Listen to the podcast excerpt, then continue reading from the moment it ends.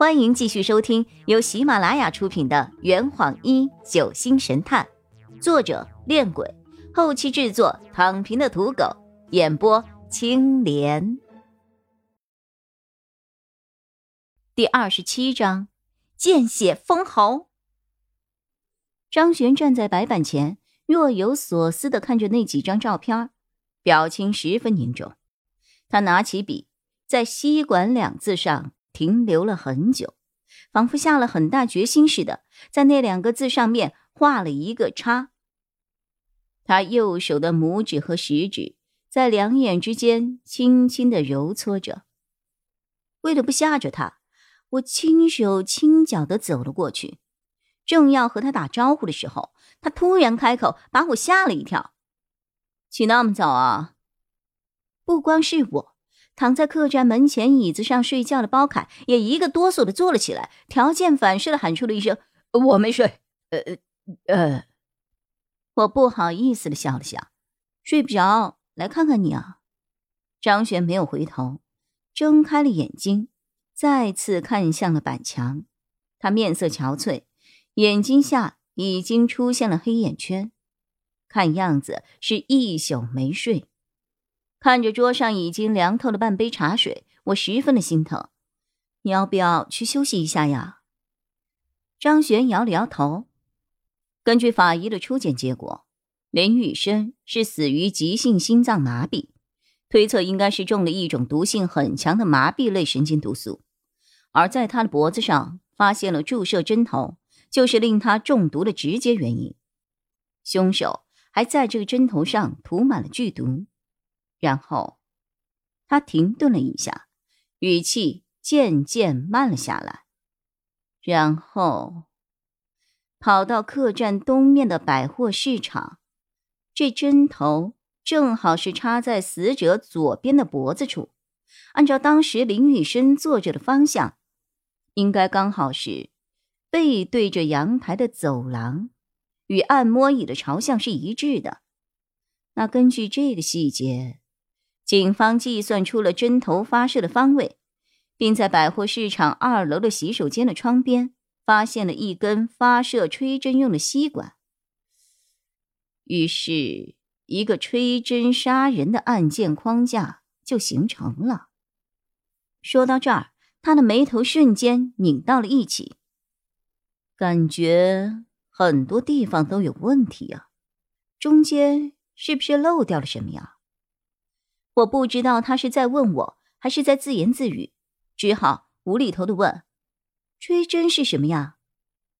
刚刚睡醒的包凯伸了一个懒腰，揉了揉双眼：“呵，呵，哎呀，吹针也叫做吹剑，是原始部落常用的武器之一。嗯，一般呢是由吹管发射，就是在现代。”亚马逊河流域以及南美洲热带雨林地区的一些美洲原住民也会经常使用吹剑去捕猎的。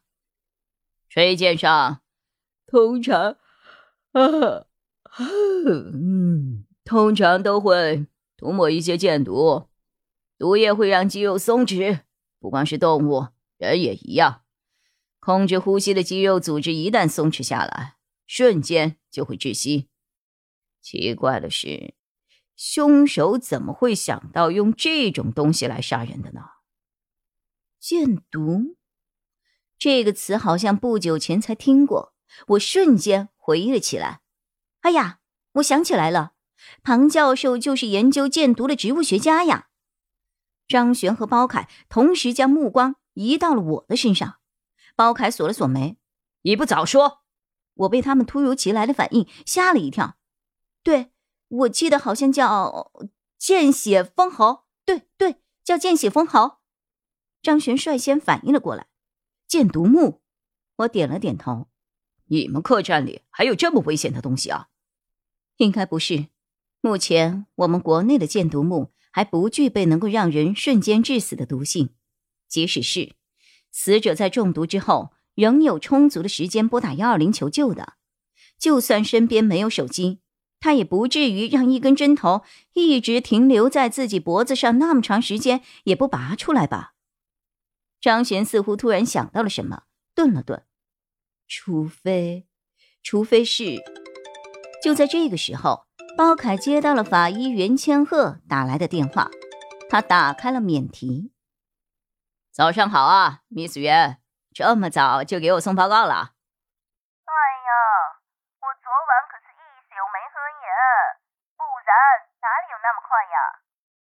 很快嘛！现在距离案发已经过去两天了呀。包大警官，我昨天可是从林氏被强行抠回来的耶，衣服都没有换就去帮你们验尸了。呃，纠正一下啊，不是我们，是尸体。哼，我现在就想给你开刀，你还要不要听啦？呃，OK，小的闭嘴，洗耳恭听。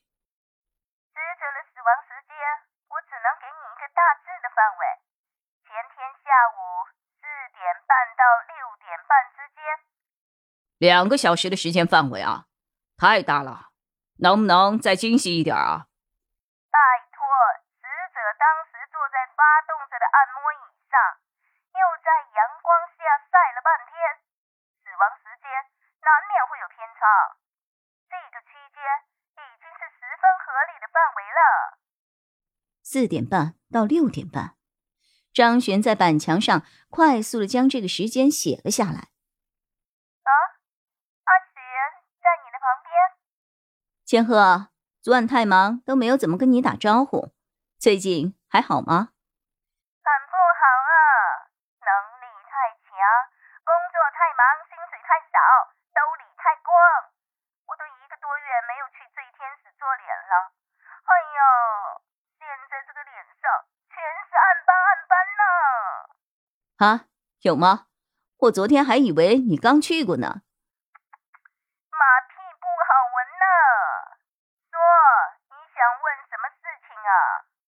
那根针啊，配置五到十毫升注射器的七号针头，它的统一长度是四点九厘米，针头部分几乎是完全刺入了死者的皮下组织的，发射力度可想而知。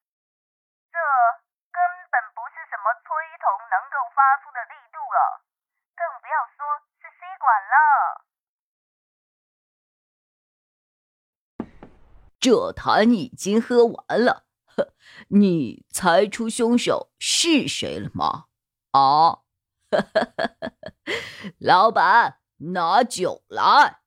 呃呃，更多精彩，请关注青莲嘚不嘚。